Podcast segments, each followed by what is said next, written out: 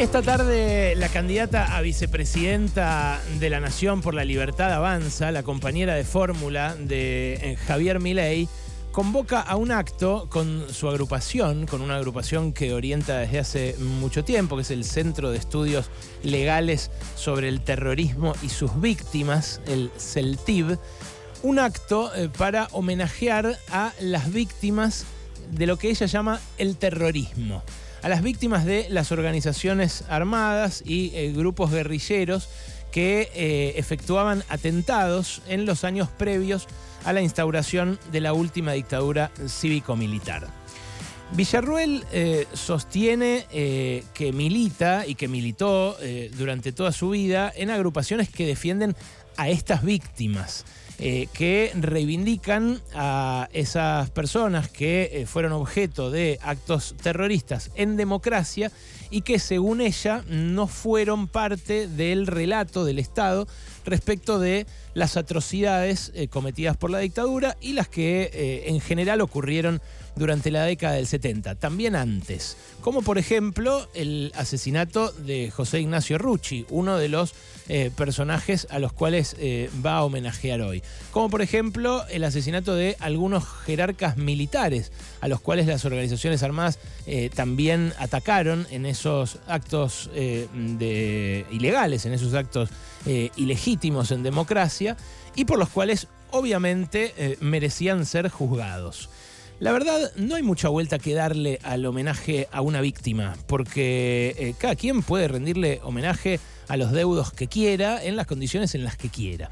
Lo que pasa es que lo que hace Victoria Villarruel, en realidad, es disfrazar de víctimas a victimarios y tratar de eh, todo el tiempo poner en cuestión el proceso que llevó adelante nuestro país, que además estuvo buenísimo y que fue eh, un faro a nivel mundial respecto de eh, las violaciones a los derechos humanos, el proceso que hizo nuestro país para establecer un juicio y un castigo a esas atrocidades, poner presas a las personas responsables y evitar que vuelva a pasar algo como eso que pasó. Porque eh, Victoria Villarruel hace estos actos, como el que hace esta tarde, eh, pero también, eh, y lo hizo público Guadalupe Godoy, una de las abogadas que llevó adelante la acusación de los militares genocidas, de los militares represores en estos juicios de la verdad, también lo que hace e hizo históricamente Villarruel fue ir a darle ánimo y a visitar a los represores condenados por delitos de lesa humanidad. Villarruel, por ejemplo, iba a visitar a, Miguel Echecolás. Eh, que es uno de los eh, represores eh, importantes de la última dictadura, uno de los responsables de torturas, directa e indirectamente, porque él torturaba, pero también mandaba a torturar. O lo iba a visitar a Videla, al jefe de la dictadura, el primer dictador de, último, de ese último proceso de la última dictadura que no tuvieron ningún pariente víctima de ningún atentado terrorista. O sea, ir a visitar a Echecolás o ir a visitar a Videla eh, y plantear que tanto ellos como otros condenados por delitos de lesa humanidad son eh, pobrecitos viejos que eh, están siendo atacados por el relato de los organismos de derechos humanos, no es homenajear a víctimas de ningún acto terrorista. No es cuestionar a los ilícitos que pudo haber llevado adelante un grupo al margen de la ley, un grupo que optó, por ejemplo, por la lucha armada en los, en los 70. Lo que eh, hace Victoria Villarruel es reivindicar crímenes de lesa humanidad que fueron juzgados y por los cuales hay gente purgando sus culpas. Villarruel ahora no lo dice tan claramente, porque no se deja entrevistar eh, hasta ese punto, porque no, no responde en detalle eh, este tipo de preguntas. Pero hace un tiempito, cuando todavía vivía Mauro Viale, antes de la pandemia, por ejemplo, decía cosas como esta. Escucha. ¿Usted sostiene que hubo una, guerra en el país? ¿Algo así? Sí, no lo sostengo yo. En realidad lo sostiene la Cámara Federal cuando juzga a los comandantes en jefe en la causa 13 que reconoce el estado de una guerra revolucionaria. Entonces allí ha quedado en un gobierno democrático y con el Poder Judicial consagrado el estado de conflicto ¿Usted no cree que hubo terrorismo de Estado? No, yo creo que el terrorismo de Estado es una doctrina de tipo político, de hecho no está legislado en ningún lugar. Eh, y el Estado en tal caso comete abusos, pero terrorismo, el terrorismo en sí es un ¿Dónde pone el golpe el 76? ¿Dónde pone el golpe? ¿En qué lugar lo pone la historia? ¿Cómo lo califica? Creo que la situación en ese momento realmente era muy difícil, existían muchísimos atentados por día y sin justificar esta situación, eh, la realidad es que los atentados terroristas a partir de ese momento comenzaron a decrecer y la población comenzó a estar más protegida. Empezaron a decrecer, dice Villarruel, los atentados terroristas a partir de la instauración de la dictadura. Y hay que recordarlo porque si no, empiezan a falsearnos la historia. A partir de la falsificación eh, del inicio de la dictadura, eh, empezaron a circular grupos de tareas con paramilitares, con milicos, con policías, que iban a las casas, se llevaban gente a centros clandestinos de detención, a campos de exterminio, los torturaban, los hacían desaparecer, en algunos casos los tiraban vivos desde aviones de la Armada al Río de la Plata, aparecieron muchos cuerpos de ellos del otro lado del río, y en muchos casos terminaban, si había alguna embarazada, quedándose con los hijos de esas presas embarazadas.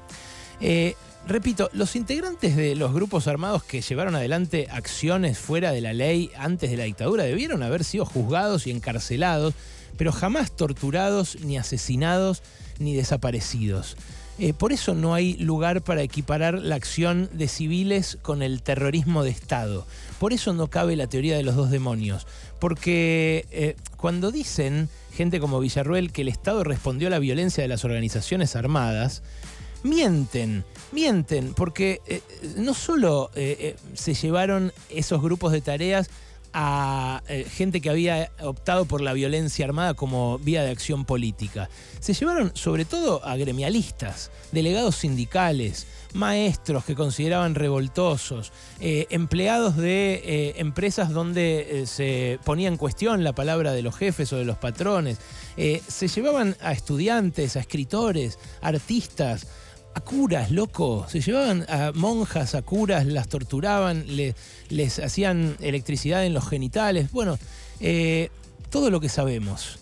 Eh, y algo que dice Villarruel, eh, como al pasar, que hubo excesos, que pudo haber habido abusos o algo así, quedó demostrado que en todos los juicios que no fue así, que lo que se hizo desde el Estado fue un plan sistemático que además se dio en el marco de un plan para toda la región, el Plan Cóndor. Esto, repito, no lo digo yo, lo dice el juicio a las juntas de 1985, que conmovió tanto a la gente el año pasado, eh, al público, que reventó las taquillas, que hizo que tanta gente lo mirara, eh, pero que puede volver a verse en cualquier momento, porque está además ahí eh, el testimonio del Nunca Más, el documento que produjo la CONADEP. repito, son eh, cosas que creíamos ya formaban parte de, nuestro consenso democrático, ¿no? En estos 40 años que pasaron desde aquel momento. Pero el truco de disfrazar al victimario de víctima eh, es muy viejo, es muy viejo. En algunos casos se ve muy claro eh, que es eso, que es un truco, ¿no? Porque, por ejemplo, al negrito Avellaneda, eh, un eh, chico de 14 años que militaba en la FEDE, en la Federación Juvenil Comunista. ¿Sabes lo que hacía el negrito Avellaneda? Repartía volantes, volantes comunistas, sí, que ahora a, a Milei le parecerían excremento humano, ¿no? Él dice que el socialismo es un excremento humano, imagínate el comunismo. Bueno, dice zurdos de mierda, como decían los represores también. Al negrito Avellaneda, por repartir volantes, se lo llevaron, lo torturaron muy zarpado, lo empalaron. ¿Sabes qué es empalar a alguien? Bueno, eso. Es meterle un, palo por el ano y hacer que se muera eh, siendo destruidos sus tejidos internos. Después de hacerle eso, lo tiraron al río y encontraron su cuerpo del lado de Uruguay. Tenía 14 años. No le había hecho nada a nadie, no había atacado ninguna de las eh, víctimas que ahora reivindica mm, Victoria Villarruel. Y así un montón de casos, algunos de los cuales eran eh, militantes, otros de los cuales eran activistas, algunos de los cuales eran integrantes de estas organizaciones armadas que, como digo, debieron ser juzgados, juzgados con todas las garantías que se le dieron a los propios represores después cuando fueron juzgados en democracia. En 1986 lo contaba Estela de Carlotto eh, en un documental eh, de madres y abuelas que se puede ver eh, en, la plataforma Cinear, se puede ver en Encuentro, se puede ver gratis en YouTube también y que está bueno que lo veas si no lo viste.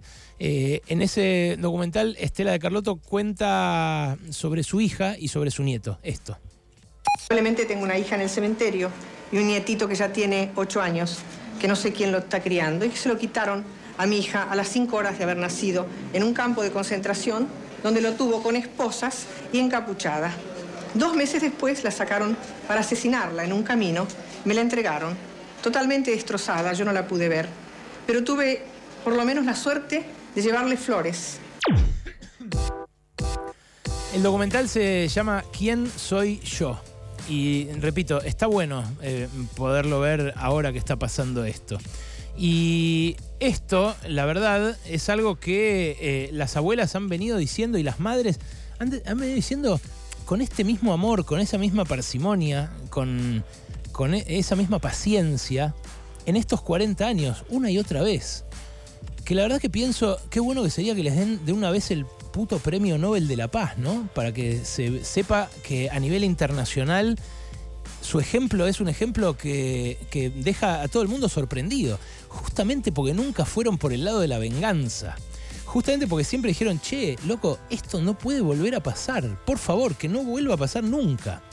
Bueno, las abuelas, y esto lo empezó a hacer Estela por aquellos años, eh, se dieron cuenta de que había 400 nietos que estaban por ahí eh, sin conocer su identidad, que se los había apropiado alguien y ya encontraron la mitad, ya encontraron como 150. Pero en algunos casos lo que eh, descubrieron es que no solamente se robaban los hijos de las embarazadas cuando llegaban a término y, podían parir. En algunos casos las mataban eh, y si sus hijos estaban en condiciones de sobrevivir, los mataban también. La semana pasada eh, se supo que se, terminó de resolver el caso de cuatro embarazadas asesinadas durante la eh, dictadura, eh, que eran Dora Vargas, Olga Baccarini, Hilda Farías y Liliana Girardi. Esas cuatro eran cuatro chicas que estaban embarazadas a término y les pegaron un tiro, loco. Eh, ¿Entendés lo que pasó en la dictadura? Bueno, eso es lo que busca diluir, lo que busca edulcorar Victoria Villarruel con su militancia sistemática a favor de los represores, a favor de los genocidas, no en reivindicación de las víctimas. Por eso, eh, porque se dan cuenta de ese truco de disfrazar al victimario de víctima, es que un montón de organismos de derechos humanos hoy van a marchar, ahora en un ratito, a las puertas de la legislatura porteña para eh, pedir que nunca más vuelva a pasar esto que pasó. Eh, para decir que sí hubo terrorismo de Estado, para denunciarle al resto del país que esto, que esto que está haciendo Victoria Villarruel, es cimentar el camino para que nos vuelva a pasar. Al contrario de lo que pasó con todos los juicios por la verdad, al contrario de lo que pasó con todo el amor y la, y la paz que le pusieron las abuelas y las madres en estos años, lo que va a terminar por hacer esto, si prospera, es volver a desgarrarnos. Por eso a mí me parece bien que hoy se movilice eh, toda la gente que se va a movilizar a la tarde a las puertas de la legislatura. Porque convocan un montón de organismos, convoca el encuentro de memoria y verdad justicia, convocan gremios eh, de todo tipo, me llegaron convocatorias de todo tipo de gremios, convocan, eh, por supuesto, organizaciones políticas también que reivindican la memoria, la verdad y la justicia, y porque los que convocan también son las verdaderas víctimas. Eh, víctimas como Victoria Montenegro, por ejemplo, que es hija de desaparecidos, que durante mucho tiempo vivió con una identidad que no era la suya, la criaba un represor de los que había matado a sus padres, y que hoy, hace un ratito, acá en esta radio, dijo esto. Crecí en Campo de Mayo en la dictadura militar, mm. que creada por un genocida. Hice footing con eh, con eh, Suárez Mason en mi infancia, me hace le voy a tener miedo a Victoria Villarruel. Digo, claramente no. Lo que sí, eh, no subestimo nunca la capacidad del adversario, enemigo en este caso, no hay que subestimarla nunca, no subestimo nunca la capacidad destructiva que tiene el odio, más en un contexto como el que estamos viviendo, y sí reivindico el amor, el amor y el trabajo como herramienta de lucha, eh, y para mí hay que hacerle frente, ¿no? Victoria Montenegro eh, estuvo durante al menos 12 años eh, como hija de un represor que se llamaba El Gordo José, que era el jefe de un grupo de tareas del campo clandestino de detención El Vesubio. Y él había inscripto a Victoria con un certificado falso de un médico que trabajaba ahí como propia. Eh, en el 88 empezó eh, a buscarla abuelas, empezó a seguir la pista de esa sospecha eh, y durante muchos años, muchos años, se fueron mudando sus apropiadores para que no les llegaran las cédulas, para que no le pudieran hacer el análisis a ella y que no lo pudieran contrastar con el ADN de sus padres desaparecidos. El papá de Victoria apareció flotando en el río del otro lado, en la otra orilla, igual que el negrito Avellaneda. Eh, la mamá no apareció nunca, sigue desaparecida. Y esos papás, Hilda y Roque, eh, fueron eh, víctimas, pero más víctimas fue ella todavía. Así como los 200 que todavía son víctimas todos los días porque no saben quiénes son en realidad. Así de grave fue lo que hicieron los milicos. Así de grave fue lo que hicieron esos victimarios, victimarios de toda nuestra sociedad. No solo de los que torturaron, de los que desaparecieron o de los que mataron directamente a los tiros. De esos victimarios, Villarruel quiere hacer víctimas. Por eso hoy espero que sea mucha la gente ahí en la puerta de la legislatura para decirle nunca más a los que quieren que nos vuelva a pasar otra vez lo mismo.